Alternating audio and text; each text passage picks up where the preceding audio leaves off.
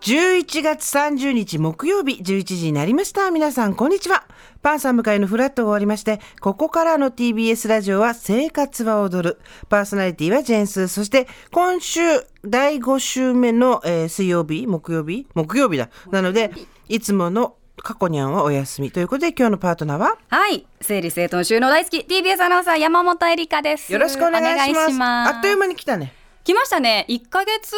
くら2いヶ月二 ?9 月だから。あそっか見て、あの、収納あのど箱うですか変えたの。本当だ収納はまだ下手なんだけどあの時に確かに収納なんで私このちょっとね箱使ってんだろうって思指摘っしちゃたから、いましたからね私がねでもみんなにいろんなものをこのね収納ボックスに入れ私こんなの入れてないスー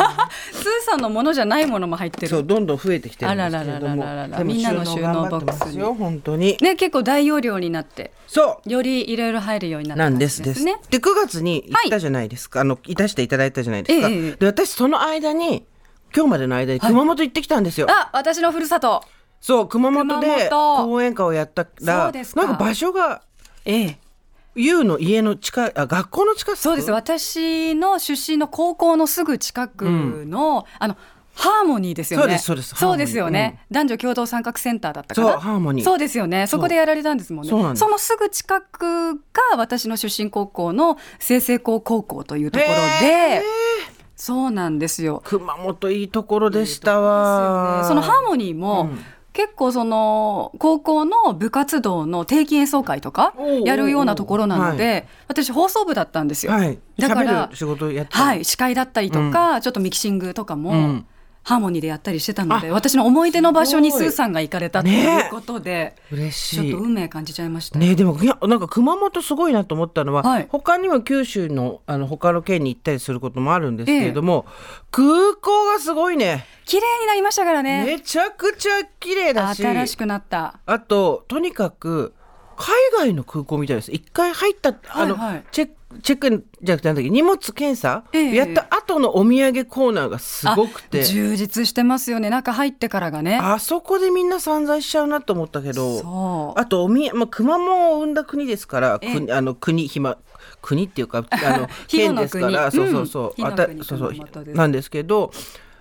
本当にねお土産とかのコンセプトが、はいのとか考え方がうまいんですよ。えー、だそうですか私ほらここのとこずーっといろんな県回ってるじゃないですか、だからいろんなとこの空港とうかんうんうん駅とかっていうのに行くんでお土産を見るんですけど、は熊本は抜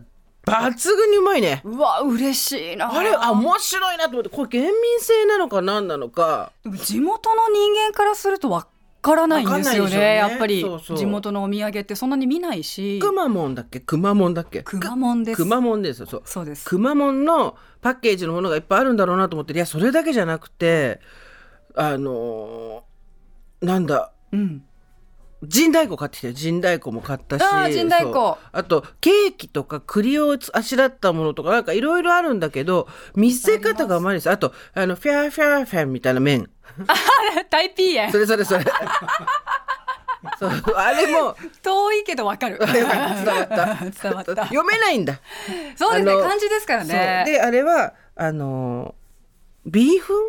をの入った麺みたいえっな感とでじすで,、ねあれは春雨春雨だそうだそうだですかね、そうそう豚骨スープに春雨が入ってるめちゃくちゃ美味しかったものがタイピーエンなんですよそうなんですけどあれもパッケージとか値段とかのバリエーションもすごくあって、うんいっぱいありますいねやお土産自体のやっぱりで絶対別にあの全てのお土産を電通がとかやってるわけじゃないでし ょだけどえ代理店入ってるっていうぐらいあー力を入れてるんでしょう上ね手だった、びっ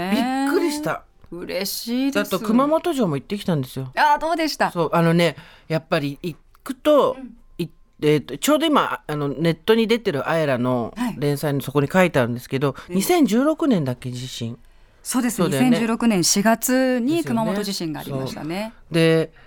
もう7年じゃんそうでですだけどまだ7年なんだよそうなの私なんかふるさと納税で募金をしたのよその時あーそうですかうん嬉しいでいやでもさなんとなくあんなのさちょろっと気が向いてやっただけなわけ私なんて、だけどどうせだったら行こうと思って時間ちょっと短かったんだけど行ったらもちろん中にはまだ入れなくて、